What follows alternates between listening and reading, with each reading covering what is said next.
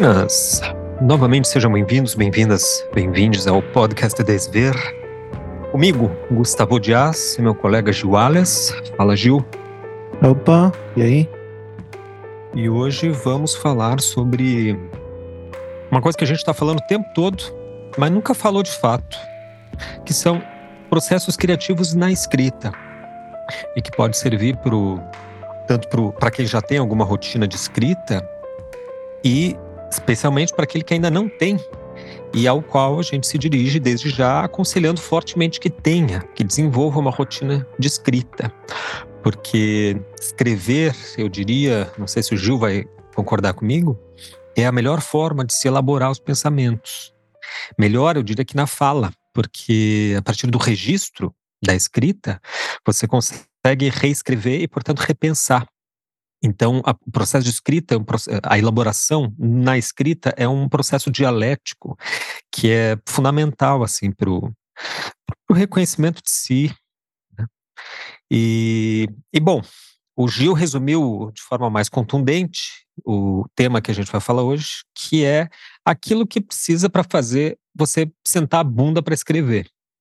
Então, essa forma já está bem mais sucinta do que eu, bem mais sintética. Eu vou passar a bola para o Gil para ele explicar e, e, começar a introduzir aí o tema. O que, que você faz, Gil, para sentar a bunda e escrever? É, eu acho que tem. Aprender a escrever tem três é, camadas. Uma camada é saber escrever no sentido de formar frases, ou talvez parágrafos, é, que não é pouca coisa. Tem gente que faz isso mal e é bom escritor, tem gente que faz isso muito bem e escreve livros ruins. Mas é uma habilidade que envolve técnica, envolve muita leitura, né, um certo talento, ouvido, né? Mas eu considero que está um pouco mais próximo do domínio da poesia do que propriamente da escrita criativa narrativa, embora seja essencial e imprescindível esse tipo de habilidade para uma boa escrita narrativa, seja qual estilo o autor escolha, seja mais rebuscado, mais barroco, mais simples, mais minimalista, mais jornalístico. Qualquer um desses casos ele tem que ter uma boa habilidade de escrever frases e construir parágrafos. Tem uma outra camada que é a camada de bolar boas histórias, um bom enredo, personagem, né? É, é, estrutura da história e como é que ela vai se desenrolar e tal. Então isso também envolve saber escrever, também envolve saber isso, né? Camadas assim, camadas assim do tema, etc. Como se desenvolver isso. E tem a terceira camada que eu acho que é a mais importante, que é saber escrever no sentido de sentar a bunda na cadeira e escrever. É, saber escrever, aprender a escrever nesse sentido de não ter inibição, né? não ter nada que te impeça e que você realmente consegue é, sentar na frente do computador e ficar ali sentado e depois de algumas horas você tem algumas páginas que foram escritas.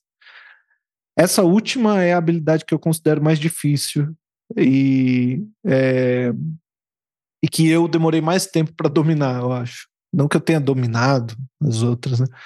É, mas, mas que eu, que eu considero porque ela é como que um é, pressuposto para as outras, né?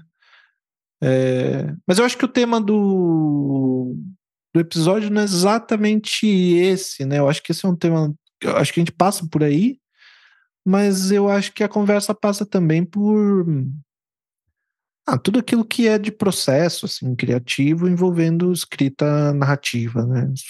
Saindo um pouco do só do, do talvez do poema, porque o, merece ser tratado com talvez um episódio só para ele, né?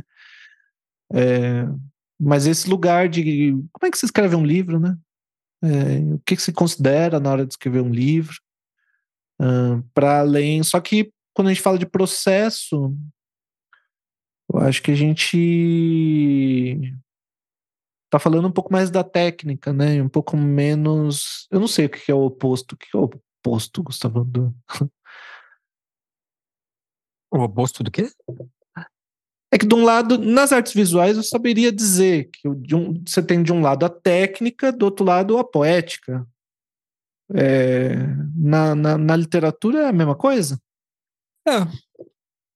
Uhum. Acho que aparece, se expressa na forma de temáticas, né, questões que se envolve, etc. A, a literatura é um pouco difícil, né, de categorizar, por isso que ela não entra, não é normalmente chamada de arte, né? Quando se fala de artes, sempre se costuma se referir às, às artes visuais, mas porque a literatura, a escrita é ela própria o meio de, de descrevê-la. Uhum. Então ela é suspeita, né? Ela não tem essas divisões tão claras como na pintura. Mas é, enfim, por que que você está falando isso?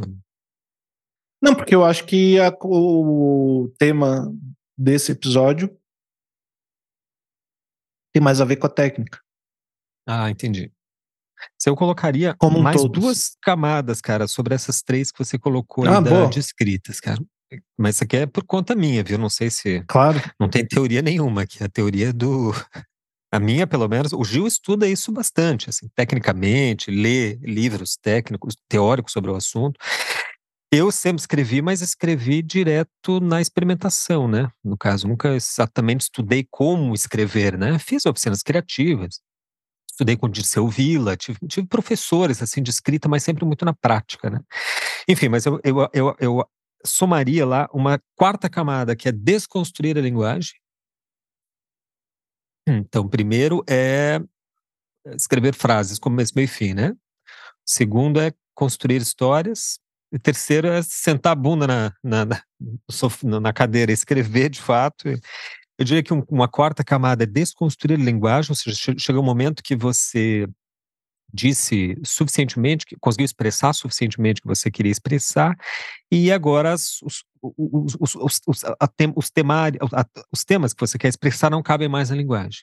Aí você tem que esgarçar o tecido linguístico, a gramática, forçar a gramática para conseguir efeitos expressivos, né, que a, digamos que a linguagem normativa da sintaxe não comporta.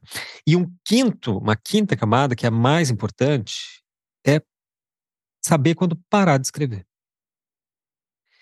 Eu cada vez mais me, é... me conecto com uma ideia de síntese que eu que, que para mim, na minha cabeça, migrou da, das artes visuais para, a liter, as artes literárias, né? Enquanto professor de desenho, eu, e o Gil está aí para provar, eu sempre priorizei a qualidade da síntese no desenho, né? Desenho é síntese. Criação de imagens é, é essencialmente síntese. Quanto mais profundamente o desenhista entender isso, melhor ele sabe desenhar. Ele sabe como e por que desenhar. Mas é, hoje eu percebo claramente que a síntese é também um, um, um alto valor, se não maior, dentro da literatura. E, e aprendi isso com bons escritores, enfim, mas um deles que eu sempre comento é o Gonçalo Tavares. É um dos maiores escritores da, da língua portuguesa hoje, muito pouco conhecido no Brasil. É, sempre que eu pergunto por aí, ninguém conhece. Não tem nenhum título que fez realmente sucesso no Brasil, embora ele já tenha ganhado vários prêmios é, na, na, na, Europa, né? Ele é português. Mas um livro dele em especial, que é Um Homem, Klaus Klamp, me, me ensinou um nível de síntese que eu ainda não tinha chegado. E o, o Gonçalo dá, tem um, dá um conselho que eu acho que é muito pertinente, que é assim. Ele diz que a escrita não é bem você sentar e encher oito páginas de texto. A escrita, de fato, é o trabalho posterior que você vai fazer para transformar essas oito páginas em dois parágrafos. Aí, é claro, aqueles dois parágrafos dependem das oito páginas. Você não teria aqueles dois parágrafos se não tivesse um exercício, digamos, analítico, extensivo de escrever, né, de quantidade. Mas o que interessa mesmo, literariamente, é a síntese, é a qualidade daquilo que você escreve. E a qualidade aumenta é, quando a quantidade diminui. Esse era um princípio caro também para o Ezra Pound, poeta norte-americano que, que tinha tem, tem vários títulos sobre teoria literária e eu aconselho bastante e ele para para ele a melhor poesia era aquela que sintetizava. Ele inclusive usa um conceito que é um conceito alemão de dichten, dichten que é condensado. Para ele esse esse é o grande termo é, o termo de maior importância dentro da poesia, né, para a escrita mesmo, para o exercício da escrita, é buscar uma síntese. E, e tá, já falei demais, vou passar a bola para o Gil aí, porque. Eu acho muito esquisito, Gustavo. Você, você já tinha comentado uma vez sobre isso comigo?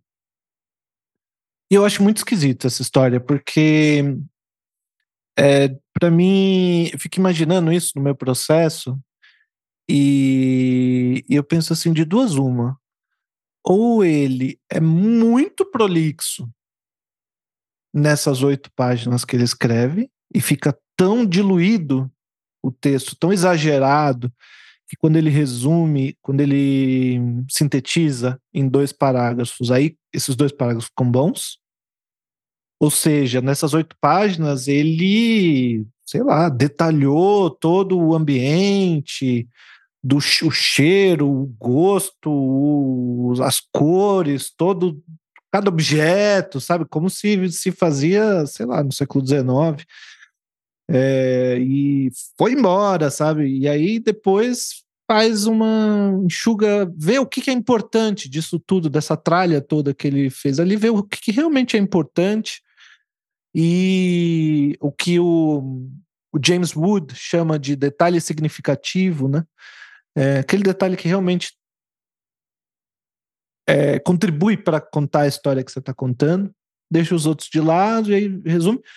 Ou esse ou essas oito páginas seriam ok, não estava super diluído, exagerado, e os dois parágrafos que ele escreve ficam resumidos demais, fica algo que falta é, na minha imaginação, né? Porque eu não li o trabalho dele é, faltaria, assim, detalhe, faltaria é, coisas que precisam ser ditas e que não foram ditas, sabe? Ali para contar a história. Porque o, o, o livro que eu estou terminando de escrever, eu estou na última fase de revisão agora, antes de mostrar para as pessoas lerem, ele tem 344 páginas.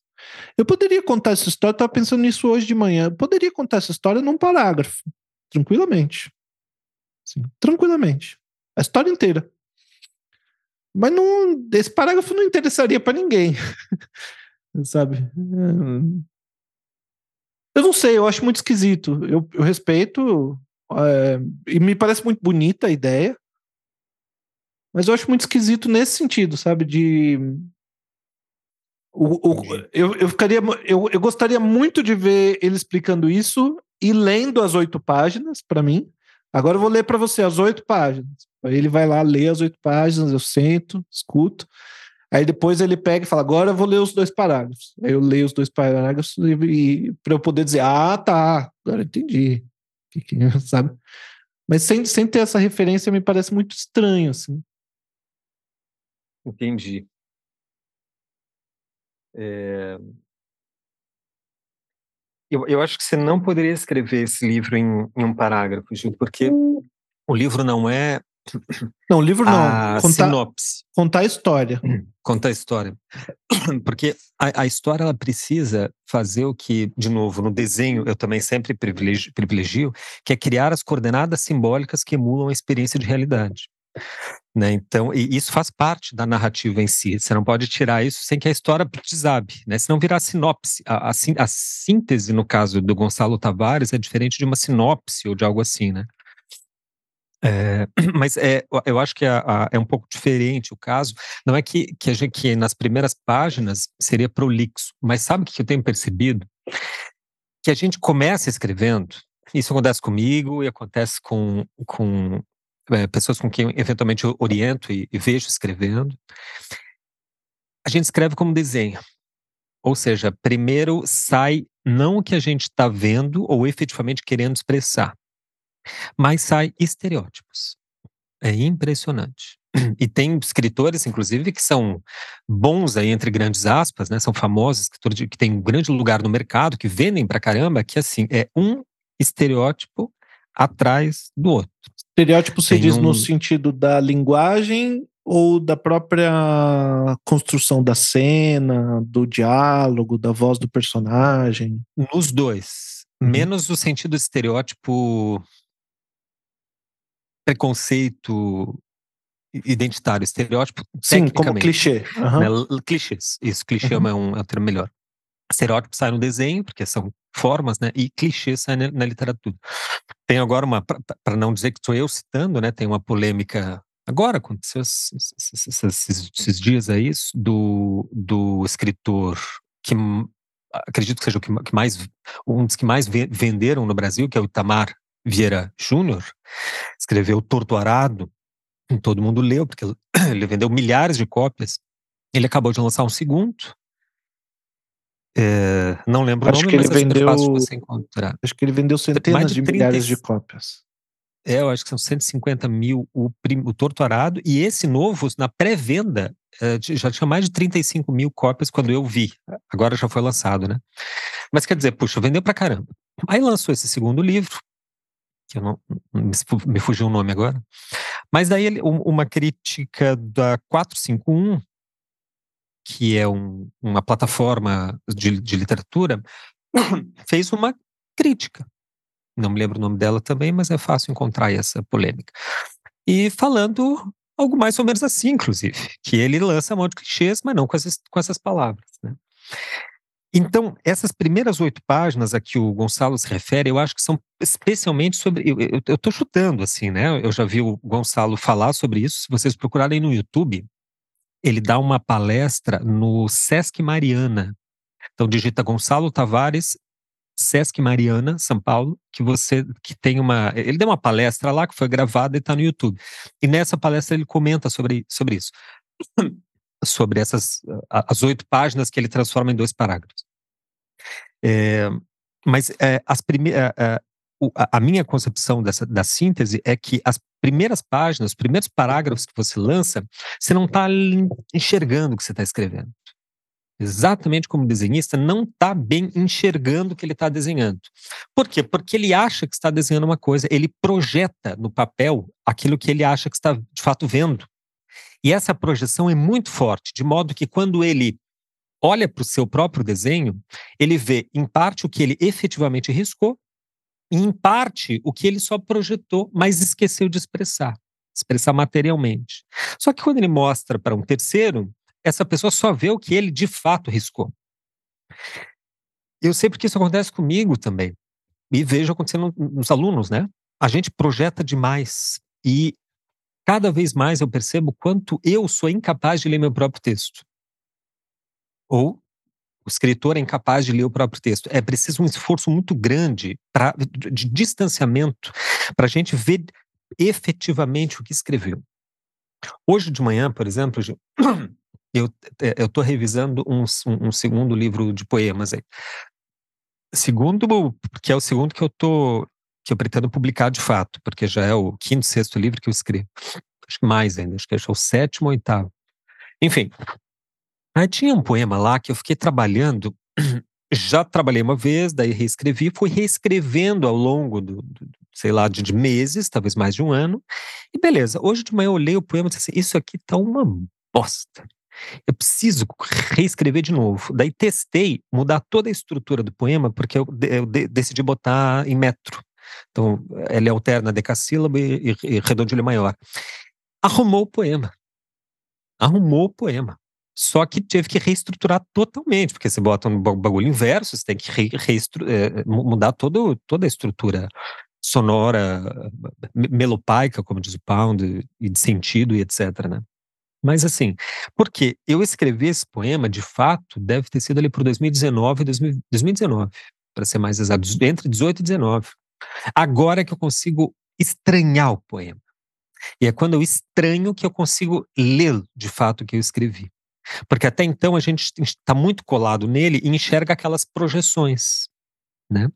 E fora o, o, apego, o laço emocional, digamos, que a gente tem com o próprio trabalho, obviamente, né? Que nos mas o caso é que a gente não enxerga. Então, a, isso acaba gerando uma, um acúmulo. É, como é que esse termo que você usou? É prolixo, né? E esses acúmulos são, são prolixos. Deixa eu mostrar, eu estou lendo aqui, enfim, o Lolita, do grande Vladimir Nabokov, né? E na mesma página ele faz três sínteses que é extraordinárias. Eu vou ler porque é, é justamente uma frase de cada. Uhum. Ele vai dizendo assim: é, minha mãe, mulher muito fotogênica, morreu em um insólito acidente. Abre parênteses, um piquenique, vírgula, um raio. Fecha parênteses. Quando eu tinha três anos. Uhum. Isso é Isso. Na mesma página ele manda, ele manda uma melhor ainda. Ele diz assim: Alguém me disse mais tarde que ela é uma governanta da casa, ela era apaixonada por meu pai. Do que ele se aproveitara tranquilamente num dia de chuva para esquecer de tudo quando o sol voltou a brilhar. Olha que síntese genial, uhum. cara. Uhum. Sim, Eles aproveitavam claro. um dia de... Ele poderia falar isso em, em, em cinco páginas. Dá. Sim, né? Se for mas isso conseguiria é um... fazer. Não, isso é uma escolha, eu acho, né? Eu, eu, eu não adotaria isso como um critério judicativo, assim. É, tem, tem um exemplo que eu, que eu acho que é o melhor exemplo disso, que eu conheço, que é um conto do Hemingway, que é uma frase só, que é assim: é, na verdade, foi um desafio. Alguém desafiou ele a escrever um conto com, X número de palavras. E ele aceitou o desafio. E aí o conto é assim: vende-se sapato de bebê recém-nascido, nunca usado. Ou sem uso, né? É, portanto, você tem uma história inteira aí.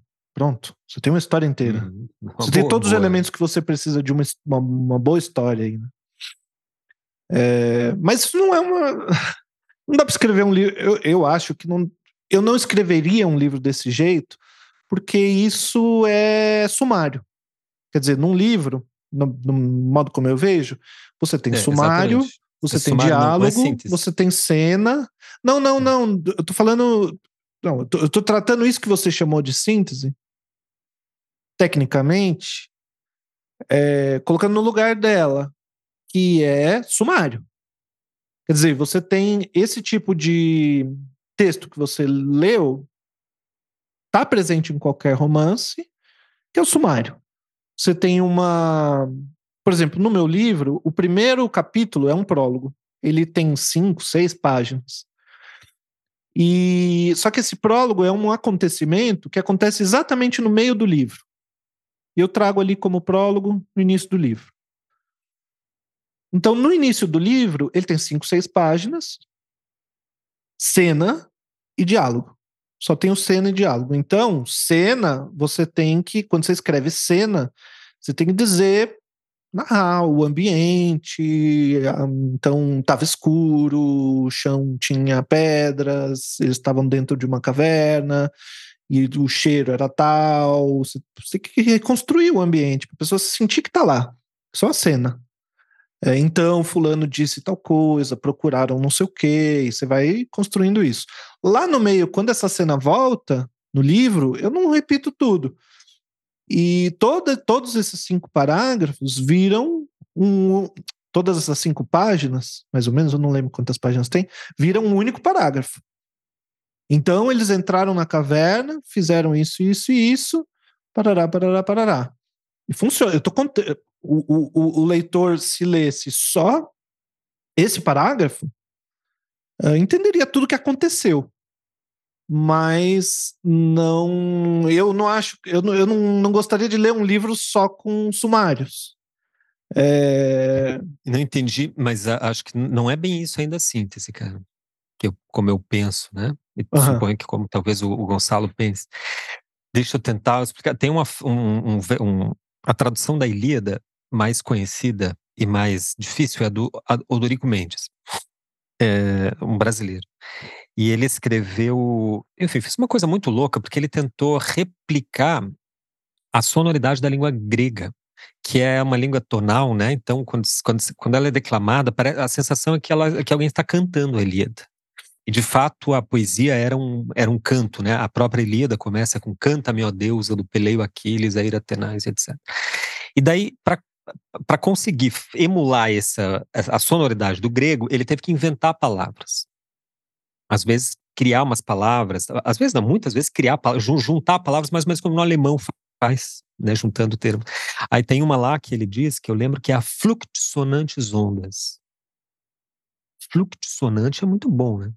Esse é o uhum. sentido, digamos, de, de, de coisa. Ele, ele, tenta agregar mais vários elementos em poucos termos, não em poucos termos, né? não sumariando eventos, exatamente, mas sintetizando na própria operação literária, na, na própria operação eh, linguística, sintática, digamos assim, entende? De modo que você não tem um, não é, não é um resumo dos acontecimentos, é o contrário. Você faz os acontecimentos aparecerem na sua potência, só que com o mínimo possível. Porque, só porque esse mínimo é um máximo de potência. É mais ou menos esse sentido, que é um sentido meio genérico de síntese, né? Tipo, menos é mais, algo mais ou menos do gênero. Sim. Pode ser, de novo, eu acho que é uma boa técnica, é uma técnica que um escritor deve dominar, porque ela é ela é muito útil, mas eu colocaria como mais, um, mais uma ferramenta na caixinha de ferramentas de um autor. É, sim, eu, né, eu acho que tem, tem cenas que elas funcionam exatamente porque você trata de maneira lenta, é, espalhada, diluída, e depois num único. Estou imaginando aqui uma cena como é, que você precisa de uma surpresa. É, é legal você construir, leva o cara para um lado, que ele não imagina que, que, que algo vai acontecer e tal, e de repente, quando acontece a surpresa, ali você precisa de uma puta de uma síntese para entregar a surpresa, né? Como numa cena enfim, que um, um, cara tá andando, dirigindo um carro com a família e de repente bate o carro.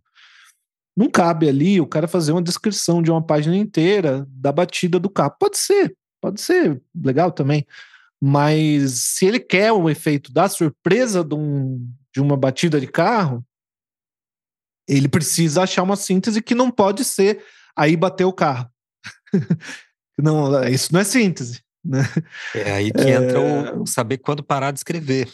Ou é... escrever uma coisa ou outra, né? Quando adotar uma, tec uma técnica é... ou outra. É... Eu me lembro do. Não sei se você, você conhece é, o James Wood. Ele tem um, um livro que é um clássico assim de, de técnicas literárias, tipo, técnicas de escrita criativa. É uma. É um enfim, um clássico, assim, um, um, que é uma bíblia do realismo, assim, hoje em dia, né? Não, ninguém estuda. É difícil você fazer um curso de escrita criativa que não vão te mandar ler o James Wood. É, o nome do livro, eu não sei se tem em português. É, o nome do livro é How Fiction Works. Parece que tem em português, sim. Eu ouvi dizer, eu fiz um curso esses dias aí na Casa do Saber, um menino que eu não, infelizmente não vou lembrar o nome, eu não quero parar para pesquisar agora, mas é a única coisa que tem de escrita criativa no site da, da Casa do Saber, na plataforma lá de cursos deles, e é um, é um gaúcho até. E, e, ele citou bastante o James Wood e tal. E ele disse Daniel que Galera? tem. Puxa, eu não me lembro. E você falando o nome não me. Enfim, eu não, eu acho que eu não decorei o nome dele. Mas eu também sou péssimo com nomes, né? As pessoas, a, a, as pessoas é, é, podem achar que eu tenho uma fala mais abstrata aqui no podcast, que eu não dou muitos exemplos, mas é geralmente vários exemplos estão me ocorrendo e eu não me lembro o nome de nenhuma das pessoas dos exemplos que me ocorrem. Eu só estou falando do James Wood aqui porque eu tenho o livro, eu peguei o livro aqui, olhei a capa e lembrei que é o James Wood, porque eu lembro de toda a, todas as ideias dele no livro e não lembrava só do nome do cara. Né? Então, geralmente eu não dou muitos exemplos por causa disso, não lembro o nome das pessoas. É, Mas o, o James Wood traz nesse livro algumas ideias super importantes, assim, e que e ele tem uma, uma teoria sobre o realismo. É, ele, e ele, ele traz, assim, alguns pontos, cinco pontos. Primeiro, a narração em terceira pessoa, com um ponto de vista limitado. Então, a gente não trata mais o, o narrador uh, mesmo quando está narrando em terceira pessoa, não é. É como que saiu de moda, assim, o narrador onisciente, né? E não faz boa ficção o narrador onisciente, que sabe tudo o que está acontecendo no mundo. É, parece ser mais apropriado um narrador que, que usa o que ele chama, o que esse autor cunhou o termo, é muito comum, muitas pessoas citam, mas parece que foi o James Wood que cunhou esse termo, que é o estilo indireto livre, onde o, o narrador está narrando em terceira pessoa, mas na verdade ele narra em terceira pessoa como se tivesse olhando pelos olhos, com foco narrativo, olhando pelos olhos de um dos personagens. Então ele só sabe aquilo que aquele personagem sabe, o narrador. Uh, então, se tem alguém atrás do, do, do, cara e o cara não sabe, ele não pode narrar isso. Ele tem que se surpreender. O próprio narrador se surpreende com a, com a pessoa quando o personagem, enfim. E o, a linguagem no livro vai se adaptando de acordo com esse foco narrativo. Então, você está contando a história de um personagem, ele, o narrador fala de um jeito. Quando está contando a história de outro personagem, o narrador fala de outro jeito. E às vezes aparecem ali pensamentos, falas do, do personagem no meio da fala do narrador. É, ele fala dessa história do detalhe significativo que eu mencionei, né? Às vezes um, um detalhe, né? Tem uma, uma coisa tradicional assim que é eles chamam de Chekhov Gun, e é num, num, num, num, num conto do Chekhov se ele está falando e, e ali parece que ele, ele, dá, uma, tá ele dá a letra lá, o Chekhov, né? Se uma espingarda aparece num palco, ela tem que disparar. Isso, esse é o ponto, né? Então, um, de, um detalhe num conto do Chekhov nunca é tá ali à toa, né? Se ele tá dizendo os elementos que estão em cima da mesa, eles vão aparecer depois, vão ser importantes, presta atenção. Então, e, e, detalhes que dão vida à cena, dão vida ao personagem, ajudam a criar um mundo, tem um peso simbólico ou temático ali. É, tem elementos assim que o James Wood uh, explica de linguagem, de estilo, enfim, metáfora, ritmo, tom de voz, né, que é uma coisa dificílimo, né, de, de para um autor de achar o seu estilo. De novo, né, a gente para quem acompanha bastante o podcast, ouviu bastante gente falar disso nas artes visuais, né? Aqui o tema volta, né? Como é que você acha teu estilo, tua poética, teu jeito de escrever? É, personagem, diálogo, a importância da autenticidade ali, da profundidade na criação de personagem. Eu acho que aqui entra muito, muito psicanálise. Eu comecei a um dos grandes motivos de, de, eu estudar não só psicanálise, mas psicologia de um modo. Antes de estudar psicanálise, eu estudava é, psicologia para isso, para tentar é, entender como que eu podia montar personagens melhor. Assim, eu, eu acho fundamental. Tem, tem gente que acha que não, mas eu acho fundamental. Eu, eu penso, isso não é mais o James Wood, é uma ideia minha. E, bom, provavelmente alguém já teve essa ideia, escreveu, só eu que não sei, por isso me parece uma ideia minha.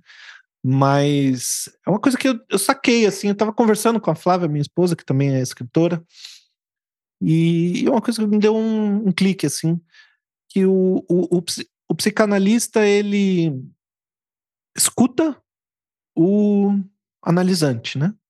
Tá, que está deitado ali no, no divã, e ele vai como que desenrolando aquele fio de, de Ariadne que está saindo dali, né, vai escutando aquele na livre associação e tal, e ele vai pegando elementos que se repetem, sonhos, atos falhos, é, xistes, essas coisas que são formações do inconsciente. Com isso, ele como que consegue montar um, uh, estruturas do inconsciente daquele sujeito, é, usando a teoria. Então, tem uma fantasia, fantasma, re, recalque, né, sintoma, que são elementos que estão na estrutura inconsciente daquele sujeito que ele está escutando. Eu, eu penso hoje que a criação de personagem é exatamente o oposto. Você cria um inconsciente e a partir desse inconsciente você consegue desdobrar em um jeito de falar e uma fala e, um, e determinados comportamentos desse personagem e no final sai um texto é, e é o ponto de partida na, na, na análise, né, que é a escuta. Então, na, na análise é a escuta, na escrita é a, a escrita. Uhum. Mas daí, para terminar a história do James Wood, é, ele diz que ele tem uma teoria sobre realismo, que é assim, mesmo quando o texto é de ficção científica ou é, quando a, a, ficção é muito imaginativa, como o realismo fantástico aqui do, do da, da, América Latina, ou a, um livro de fantasia mesmo, tipo um Game of Thrones, alguma coisa assim. Mesmo assim, o, o que está operando é um realismo porque o modo de contar a história que esses autores usam está fundamentado em criar um tipo de verossimilhança, né? Criar um tipo de, como você disse, as coordenadas para uh, eh, que o é, leitor consiga recriar aquele mundo e imaginar é, aquela história. Então, quando você não consegue dominar a técnica realista, você não consegue escrever nem ficção científica, nem nada. É, o realismo é o mais difícil também, né? É difícil ser, ser realista por diversos aspectos, né? Não só técnicos, mas, é, digamos, de, de, de reconhecimento de identidade mesmo, né? É muito difícil ser fiel num autorretrato. E quando a gente vai tentar descrever o, o, a, a, suposta realidade que nos cerca, é muito mais fácil a gente incluir nela projeções imaginárias, fantasísticas, né, fantasmáticas, do que aquilo que a gente vê de fato, porque o olhar é, não vê. Como, como a uhum. gente tematiza constantemente aqui, o olhar não vê espontaneamente, né? A visão, o olhar é uma conquista. O aparelho fisiológico, ele funciona para limitar a tua sua capacidade de inserção visual no mundo. Não, não é uma exatamente uma o que te dá ampla capacidade. Ele limita o que entra pelos, né, pelo pela sensorialidade, ali, pelos órgão, pelo, pelo órgão sensorial fisiológico da visão.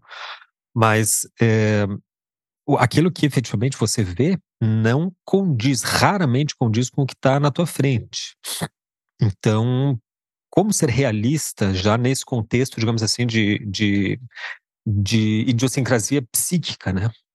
Já é muito difícil. E depois, tecnicamente, fazer isso aí que o Gil mencionou, que eu chamo lá de eh, emular coordenadas da experiência, é muito difícil. A gente vê um livro, por exemplo, você pega qualquer livro do Balzac. Balzac, todos sabem, todos os nossos ouvintes sabem, é, para mim, o maior escritor do universo. Então, qualquer livro dele, você lê a primeira página, na, na, segunda ele já te abraçou, você já, está lá dentro, que ele já criou sem a gente perceber o, a atmosfera, o, o calor do sol, se for de dia, o negócio da grama, a paisagem na nossa frente, produziu os cheiros, os, né?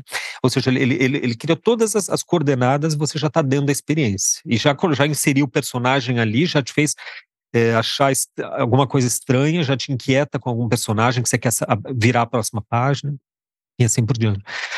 Balzac foi um praticamente o escritor que in, in, é, é, começou o realismo na França, né? Embora o, o, Victor Hugo, um pouquinho antes dele, é considerado já um, um, tanto realista, e o Flaubert, depois dele, é considerado de fato o criador do realismo, eu acho que é, o realismo efetivamente não, não existiria se não tivesse um, um, um, um, escritor entre esses dois, entre Flaubert e Victor Hugo, que é justamente o Balzac. É, ele seria talvez mais ou menos que seria um, Machado de Assis aqui para a literatura brasileira, né? Tem esse, valor de representação máxima, assim, de excelência máxima, né? É, bom, mas legal. Acho que sobre esse tema aí está falado. Que, deixa eu mudar um pouco de assunto e perguntar uma coisa mais prática, Gil, para você. Queria que você contasse assim o que você estava mencionando antes do, do da gravação para mim, que é como você descobriu detalhes assim de procedimentos na escrita que são detalhes mesmo minúsculos, mas que você demorou anos para descobrir e, a, e eles possibilitam que você escreva hoje mais e melhor. Pode contar, revelar algumas os segredos aí da, da criação. Eu acho que isso prática. ou não? não? Eu posso falar tudo. Eu só acho que não tem valor universal.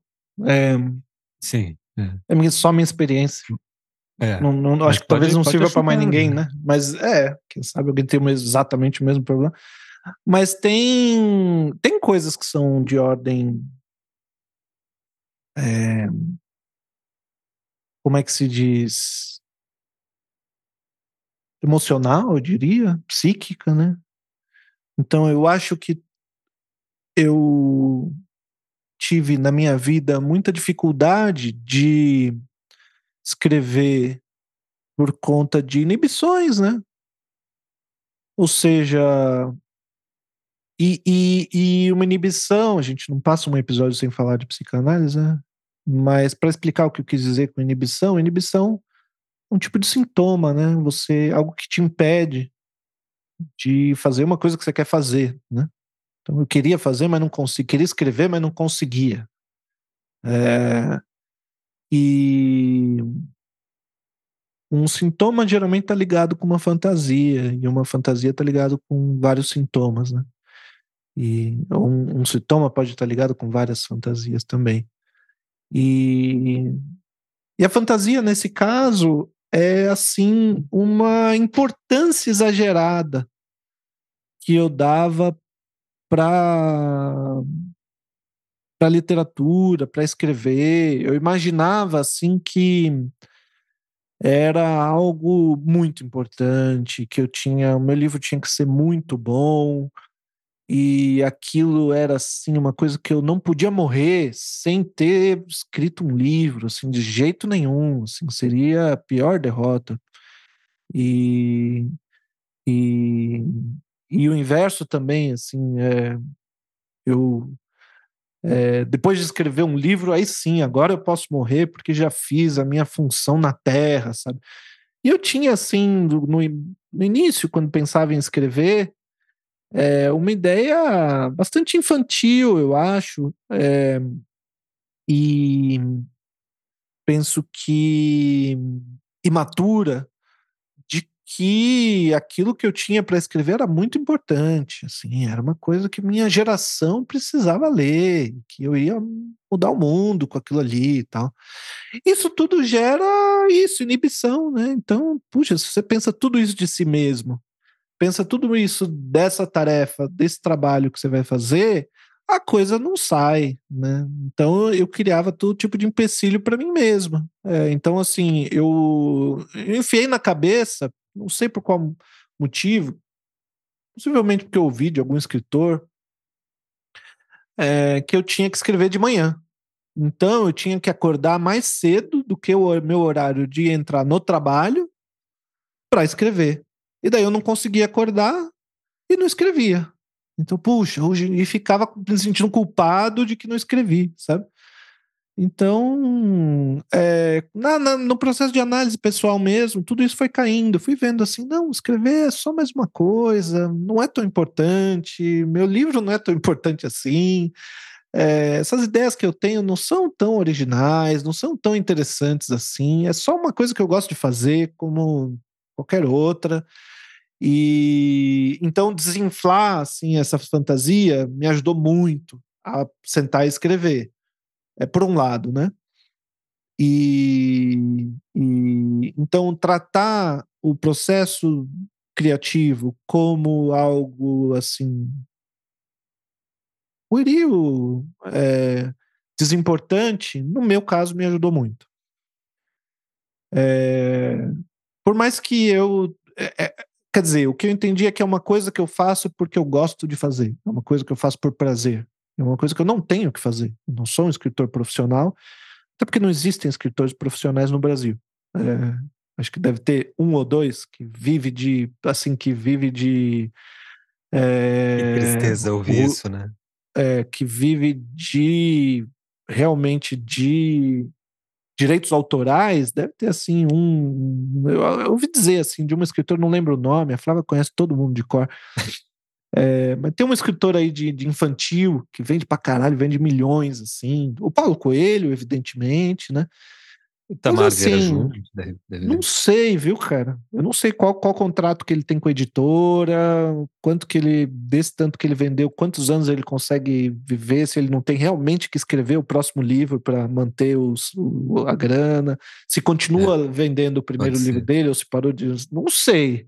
Se ele tá com, com a vida ganha, assim, como escritor. Mas certamente dá para tirar um, um bom troco ali. É... Mas, mas, enfim, acho maravilhoso o fato de, de, que eu não sou um escritor profissional e eu posso escrever de maneira in, muito improdutiva, se eu quiser. Não tenho prazo para cumprir, escrevo porque tenho prazer de fazer isso.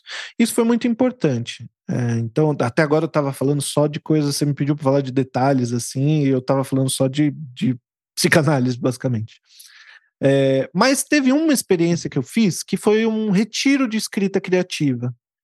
É, na, tem uma escritora que se chama Índigo. Você encontra ela no Instagram.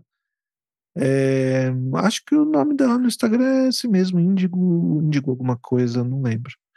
É, mas é uma escritora muito importante, assim, de, de de livros infantis, infanto-juvenis, é, vende muito, assim, bastante é, bem sucedida, e ela tem uma, uma casinha no interior do, de São Paulo aqui, é tipo uma, uma fazendinha, um, uma pequena propriedade, assim, no meio do, do, do, do, bem no interior, assim, no meio do mato. E aí essa casa que ela comprou tem uma outra casinha do lado, assim, uns 200 metros de distância da casa dela mesmo, é bem pequenininha, é um quartinho e uma salinha, assim, e um banheirinho. E aí ela montou, deixou muito bonitinho e ela aluga para escritores. Então aluguei uma semana lá. E é um esquema, assim, que ela. É... Bom, tem a mesinha, tudo, todo o ambiente super gostoso, uma luzinha boa e tal. É um lugar muito bonito, a graminha bem cortada, umas plantinhas e tal. De noite tem uns vagalumes que, que aparecem assim, aos milhares, é uma cena assim um pouco fantástica.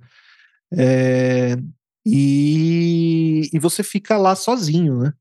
Retiro nesse sentido. É, dá para contratar com ela também um esquema no qual ela te ajuda de alguma forma, lê seu trabalho, conversa com você, mas o que eu contratei com ela foi esse realmente. E ela cozinha e te entrega comida pronta, assim, conversa com você qual tipo de comida que você come e tal, e te entrega café da manhã, almoço e janta é, no horário que você quiser. Então você fica realmente, absolutamente livre só para escrever. É, então, Ela criou nessa... ali um pequeno Éden no, no interior é, de São Paulo. É, é lindo. Assim. Então, essa foi a semana na qual foi daí que saiu essa ideia minha das três camadas lá.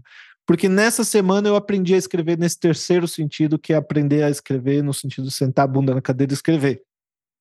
É, quer dizer, eu aprendi é, como o que, que meu corpo precisa para escrever, sabe? É, e, e ali era isso. Eu acordava, tomava meu café, fazia meu café, é, tomava meu café e eu não, eu não como de manhã, né? Então, café da manhã ela não me trazia. Acordava, fazia meu café preto e sentava e escrevia até o horário do almoço. Almoçava e continuava escrevendo. Então eu escrevia das nove da manhã às nove da noite. Isso era o tanto que eu aguentava. Assim. Mais do que isso, eu começava já ficar muito cansado, já não conseguia escrever mais. Dormia e no outro dia escrevia de novo.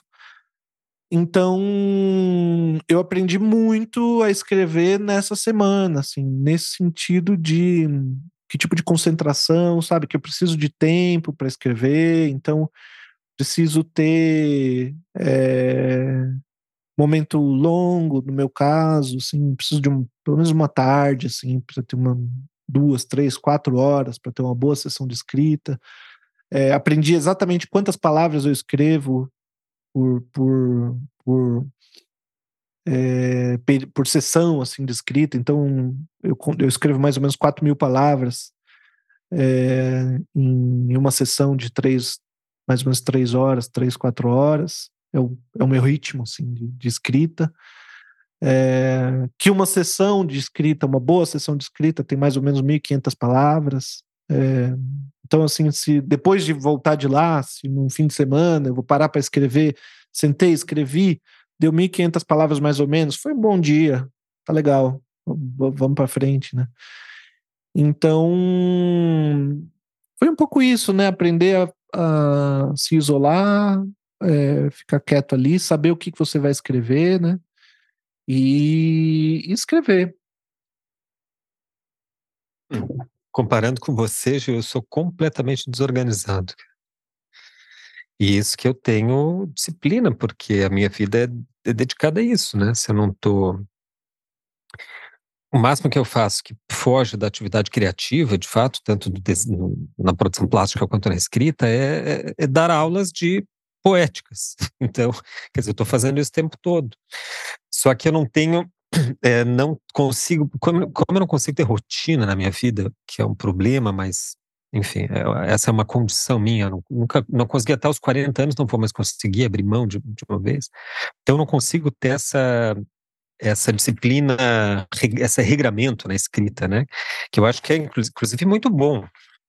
É, e, e até certo ponto necessário mesmo, porque do contrário, você corre o risco de não, de, de, até escrever, mas não nunca nada fica pronto. Esse é o problema de não ter, de não ter disciplina. Você escreve, só que não fica pronto nunca, né? Você não tem nunca um produto para jogar para frente, né? Para e, e, em parte é até um pouco o que acontece comigo e tal, no, na escrita do romance, porque eu vou priorizando outras coisas. Então agora eu quero terminar de revisar o, o livro de poemas porque eu quero publicar ainda até o final desse ano, o, o outro. Daí o, o, romance já ficou parado lá. E eu penso o tempo inteiro nele. A coisa que mais quero fazer é o romance, só que é a coisa menos significativa no momento, menos produtiva na minha vida. Sabe, não vai dar para publicar, é uma, uma coisa meio impublicável não tenho o que fazer com aquilo. não tenho o que fazer uhum. com aquilo. O destino é a gaveta. Ou o inferno dos meus biógrafos futuros. Uhum. Mas é o que, o que eu mais quero fazer é sempre as coisas mais improdutivas. E eu penso o tempo todo nesse romance.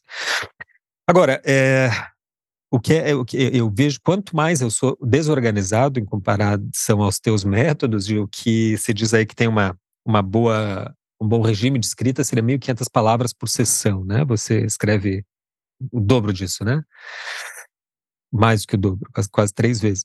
Eu, não, cara, um dia é inteiro é um dia inteiro de escrita dá umas quatro, não, não, um dia inteiro de escrita que eu fazia lá dava 10, 15 mil palavras, mas era 12 horas nessas condições, né, de um de um retiro de escrita. 10, uhum. 15 mil palavras eu conseguia num dia. O meu livro inteiro terminou com 90 mil palavras, exatamente. Eu escrevi mais da metade do livro lá em uma semana.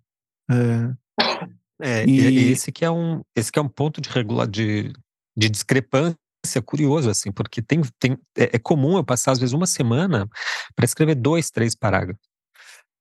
Porque uhum. a ideia é escrever e cortar, escrever e sintetizar, escrever e reescrever, escrever e comparar, escrever e apagar, e assim por, e assim por diante, né? Justamente como eu não. Para esse livro eu não tenho tanta perspectiva de uma publicação ou de algo mais prático, então eu tento colocar, agregar nele né, o máximo de complexidade possível, enfim, sem, sem, sem colocar no horizonte algum editor, ou público e etc. Né?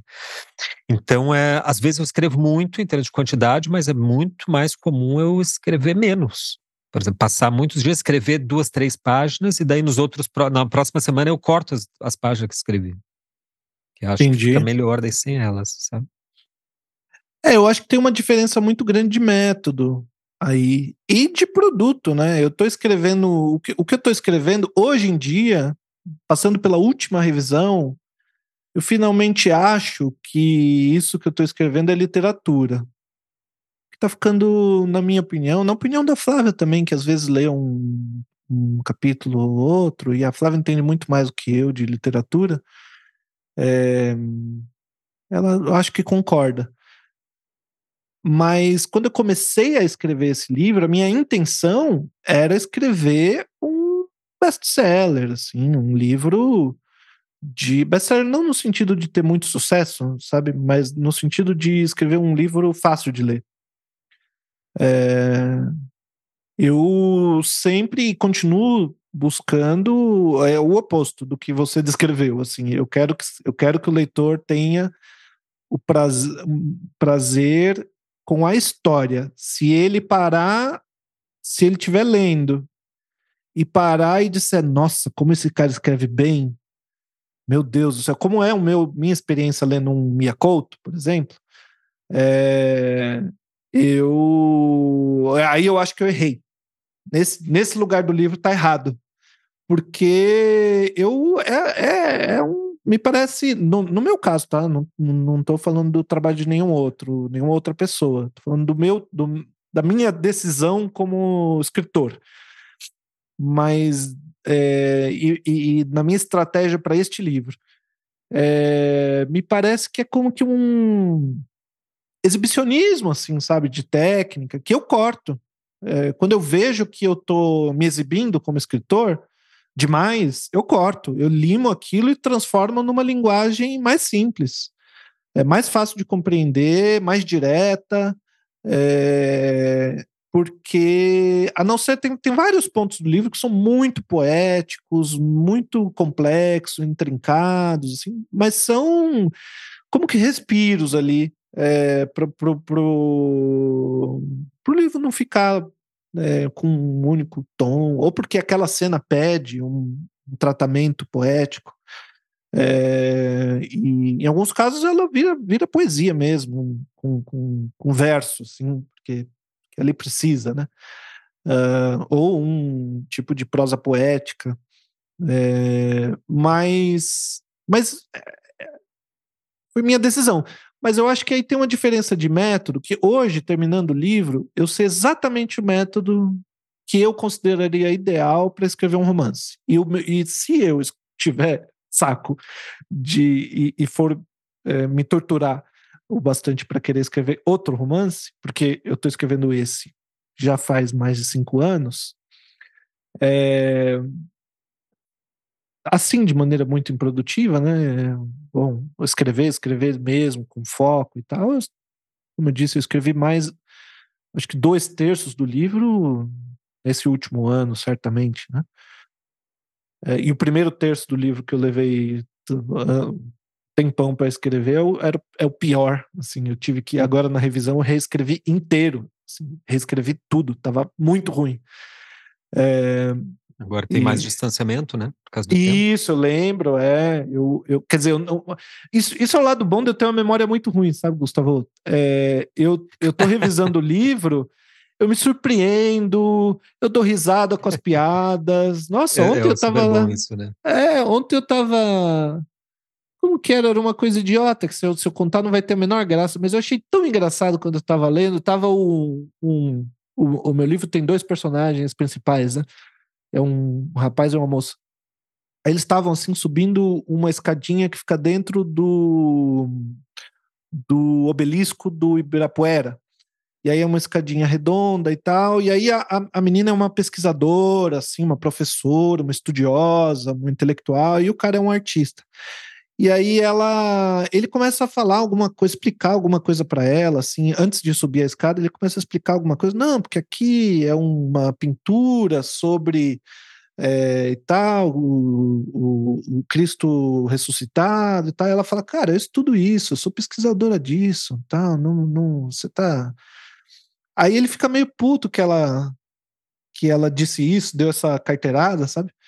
Aí lá na frente eles estão subindo essa escada e tal, e aí ele, ela fala: "Nossa, mas isso aqui não vai, não vai parar nunca e tal. Onde é que a gente vai parar?" Aí ele olha e fala: "Você não pesquisa isso?" É... E aí ela, ela responde para ele assim: "Eu vou pesquisar um murro na tua cara já já." Eu olhei essa frase assim, me pareceu tão espontânea assim, e é, e é bem tipicamente o, a coisa que ela diria, sabe? Aquela personagem, ela é assim, meio bocuda, meio agressiva, ao mesmo tempo muito carinhosa na sua grosseria, e o personagem é construído uhum. desse jeito, tal que eu achei tão legal, dei risada assim. Eu não me lembrava absolutamente que, que ela poderia dizer aquilo. E, e, ao mesmo tempo, o bom disso é ter né, o que o, o Salman Rushdie um, um, enfim, um grande escritor.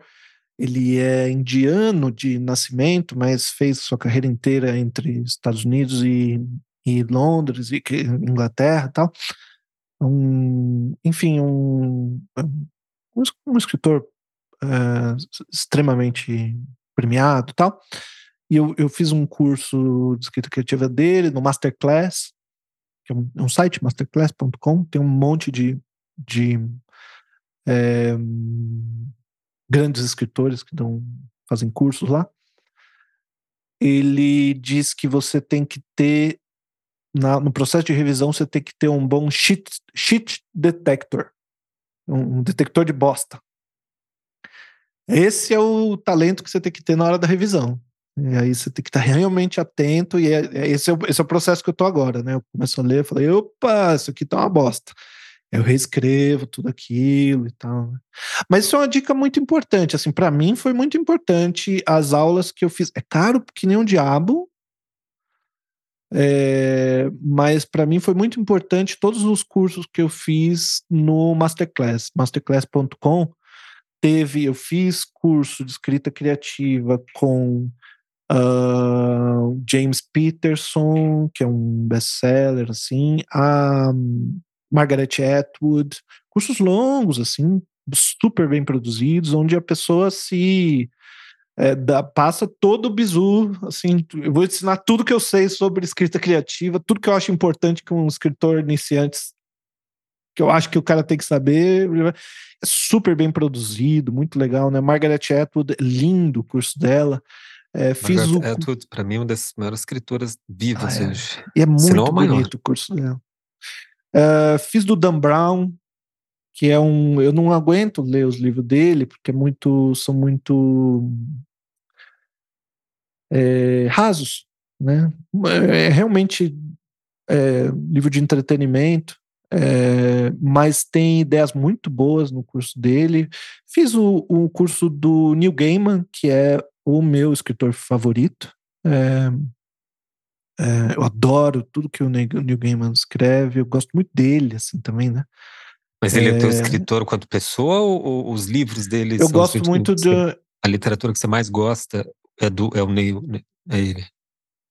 Isso, eu, as duas coisas. É, para mim, o Neil Gaiman está para, para, para, literatura como Caetano Veloso para a música, assim é, é meu escritor favorito. Não, não estou dizendo que ele é o melhor escritor, é, só estou dizendo que é meu favorito, não, o que não quer dizer nada. É, só fala um pouco do meu gosto. É, que, que... Os gostos falam, falam mais de nós do que dos, dos nossos objetos, né?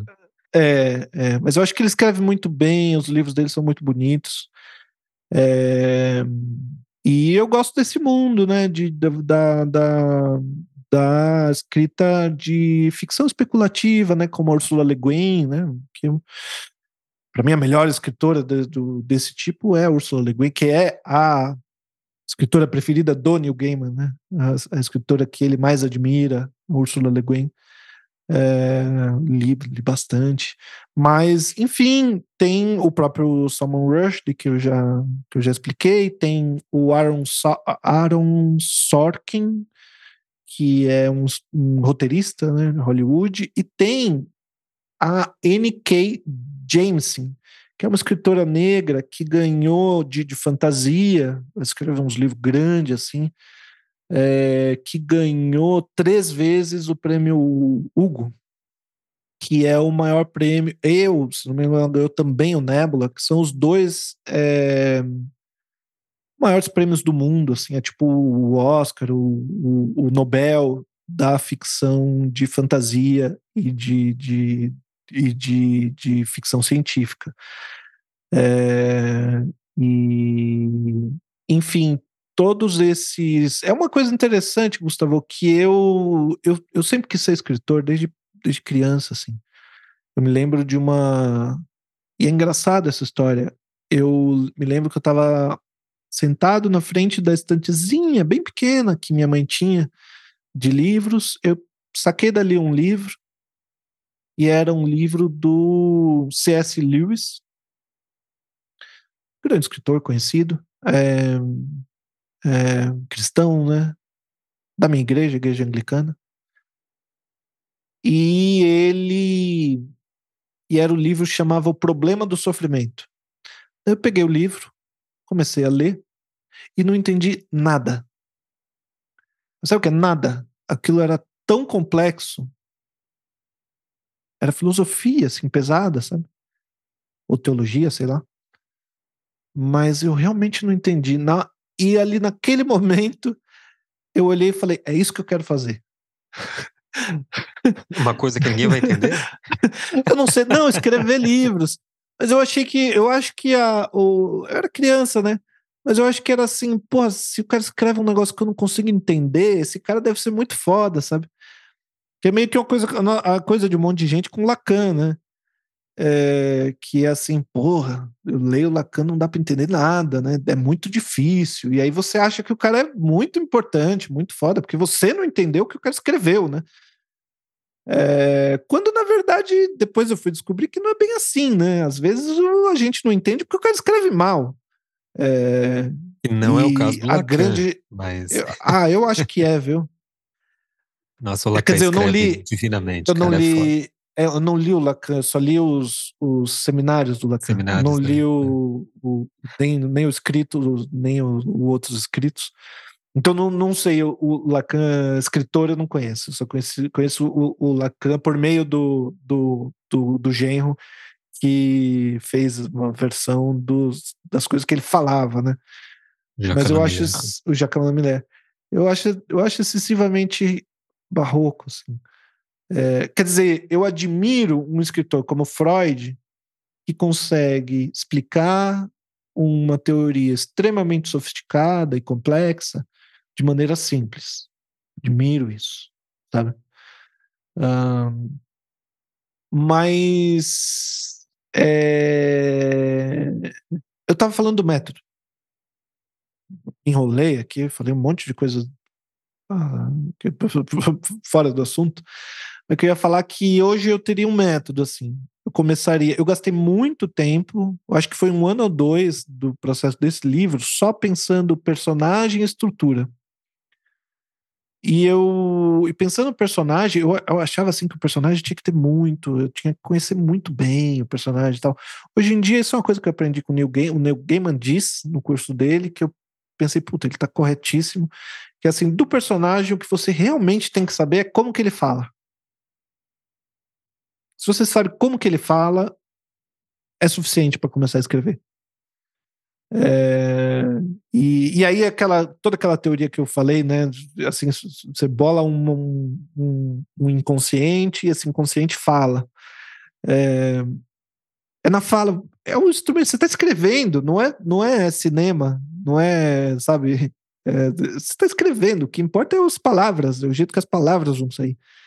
Então, o tom de voz do personagem é que realmente importa. Não, não adianta gastar muito tempo escrevendo toda a vida pregressa desse personagem, tudo que ele sente, todas as suas dores, não sei o que, você perder tempo. Mas eu pensaria personagem, assim, nesse sentido.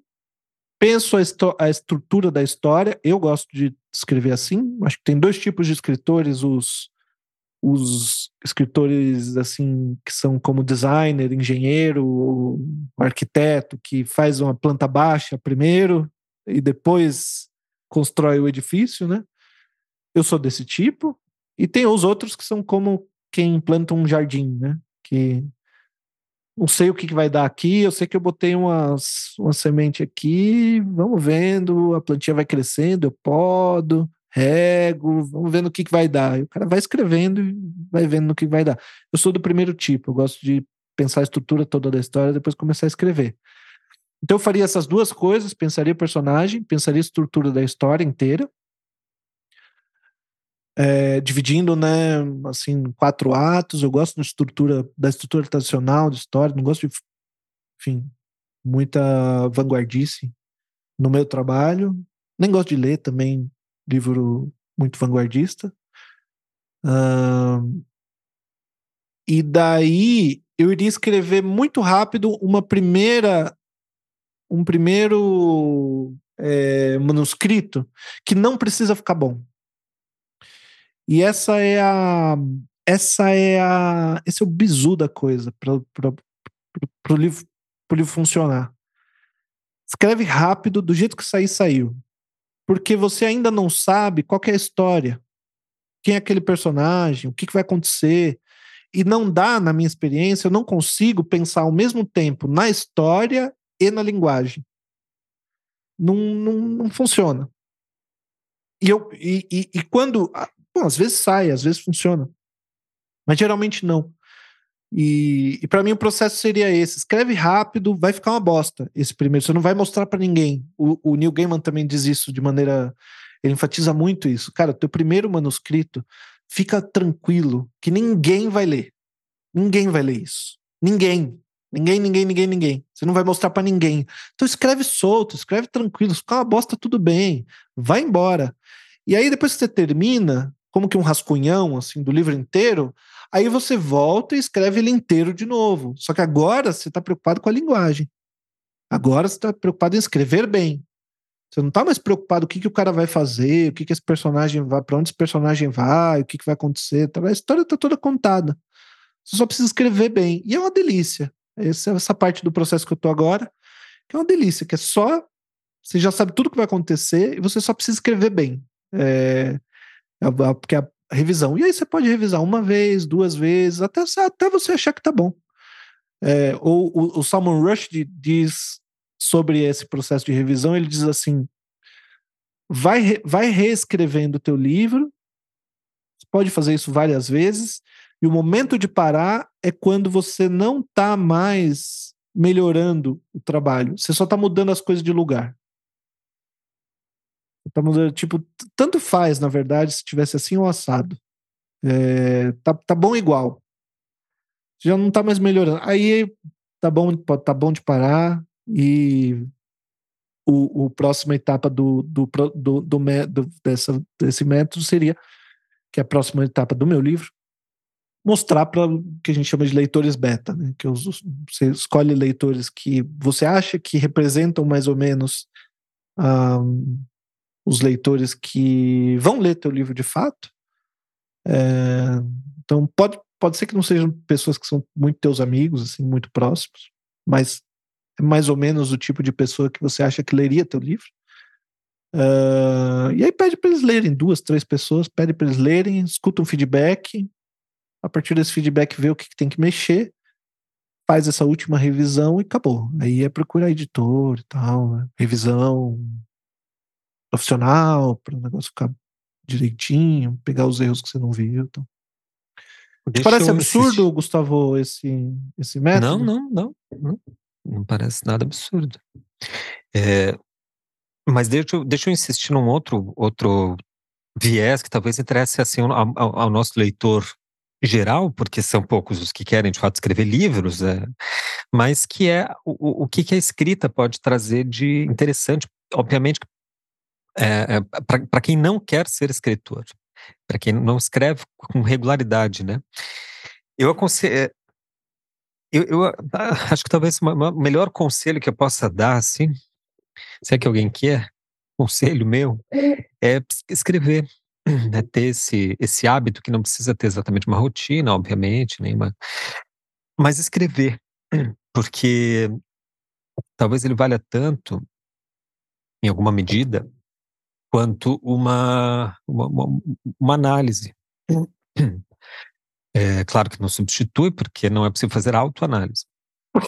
Mas na, a escrita, ela nos, ela treina uma coisa que a gente não costuma fazer, que é a elaboração do pensamento. Porque a escrita tem fim e o pensamento não. Então o que a gente faz é assim, dificilmente, a gente já dificilmente reflete de fato seriamente nos problemas e nas contingências existenciais, né, da vida. A gente reflete nas coisas práticas da vida, quando quando muito. Daí quando reflete nas questões um pouco mais mais ontológicas, digamos assim, aí a gente não termina os pensamentos, não dá consequência dos pensamentos, porque afinal ninguém, né? Ninguém está vendo o que a gente está pensando, então você pode deixar, digamos assim, estado de rascunho. Na escrita não, porque quando você começa uma frase, ela tem que terminar. Isso faz muita diferença. Você é obrigado a, a, a ver expresso a tua elaboração e às vezes você tem surpresas, porque saem coisas que que você não esperava, coisas a mais, como, como, digamos, escritos falhos, coisas do gênero assim, mas especialmente porque ela te ajuda a, a organizar as elaborações. E, e se você consegue um hábito de escrever, você consegue um hábito de elaborar. E o hábito gera qualidade, né? Quantidade produz qualidade. Então as, as, as elaborações melhoram. A, o nosso pensamento fica mais não seria mais claro exatamente, mas mais articulado, eu diria, no sentido estrito assim do, do, termo, né? A gente consegue, por exemplo, por exemplo falar uma, uma, frase com começo, meio e fim, com desenvolvimentos, etc, né? E desenvolver o pensamento, coisa que não é uma coisa espontânea. As pessoas acham assim, ah, fulano fala tão bem. Não, então, fulano não sabia falar, né? Quando nasceu. Aí ele aprendeu a falar, e daí ele aprendeu a falar bem, por quê? Porque ele escreveu, porque ele leu, porque ele se esforçou e criou uma, uma, uma retórica ali, uma prosódia dele, né? E que daí a gente olha e diz assim, puxa, que cara talentoso, então. Quem se expressa bem é porque normalmente escreve bem. É muito difícil, é, é, para mim, pelo menos, o pensamento sem escrita é muito difícil. Muitos Eu, dos. Hum. Desculpa, o, o, o, o Neil Gaiman diz que você tem exatamente para acalmar, assim, tem, tem, tem dois autores que eu gosto muito para que ajudam assim a você se autorizar a escrever. Um é o Stephen King, tem um livro muito muito fofo, fofo muito legal que chama On Writing. E, e, mas enfim, o, o Neil Gaiman diz assim que você tem dentro de você mil páginas ruins. E você precisa tirar elas daí de dentro. Então, taca ele escrever até essas mil, essas mil páginas saírem. E daí, quando, quando sair essas mil páginas, você vai estar escrevendo bem. Mas isso é para escritor, né? Pra quem, pra quem é, um mas de... eu, eu, eu concordo com você. Não, sim, eu estava tava comentando que você disse no final sobre é, que o, o, a pessoa só aprende praticando, né? É, mas eu concordo com você, não, não é só uma, uma ideia nossa, não. Tem, tem bastante pesquisa sobre relação entre escrita e saúde mental. É, você pode procurar, talvez, como escrita expressiva ou escrita terapêutica, alguma coisa assim, mas tem bastante pesquisa sobre, principalmente escrita de diário, é, como o ato de escrever ajuda a lidar, expressar suas emoções, que você é, teria dificuldade de, de, de, de falar para alguém, né? Ou organizar os pensamentos, é, ajuda a processar é, situações traumáticas, situações estressantes, ajuda no foco, porque é um exercício, né, de é um super exercício de foco, né? Isso, é, isso é uma coisa que a gente não disse, né? Sim. É. é para escrever, eu preciso colocar um fone de ouvido com música, não adianta, música atrapalha, então eu tenho que botar um ruído, um ruído branco, ou um, um, som ambiente, tem bastante no YouTube, assim, né, sons ambientes, que é tipo o som de uma biblioteca, som, enfim, um tipo de som assim, e preciso me fechar aqui no meu quarto, no meu escritório, totalmente, e ficar totalmente isolado, desligo o meu celular, as notificações, totalmente, é, enfim, desligo tudo e ali eu vou ficar uma hora, duas horas, três horas, o dia inteiro. Ontem eu fiquei o dia inteiro, literalmente, da hora que eu acordei até a hora que eu fui dormir escrevendo. É... E, puxa, isso tem um efeito na, na atenção da pessoa no dia a dia. Né? E tem estudo que até relaciona a escrita com melhoria na saúde física, porque a escrita tem um efeito sobre o estresse é, é uma atividade relaxante, né? Onde tem, tá, pode estar tá envolvido um foco ali e tal, que baixa o cortisol, né? Melhora o sistema imunológico e tal. Pode, pode ser muito útil também para luto, né? A pessoa passando por um luto forte, a escrita pode ajudar muito, né? Relembrar aquela, aquilo que se perdeu e o que que você perdeu naquilo que naquela pessoa que se foi, né? Na, ou naquilo que você perdeu. É, assim, sem dúvida nenhuma, a escrita. E, bom, a gente pode achar, como escritor, se enganar achando que está escrevendo sobre qualquer assunto, mas é, falar é falar de si mesmo, né?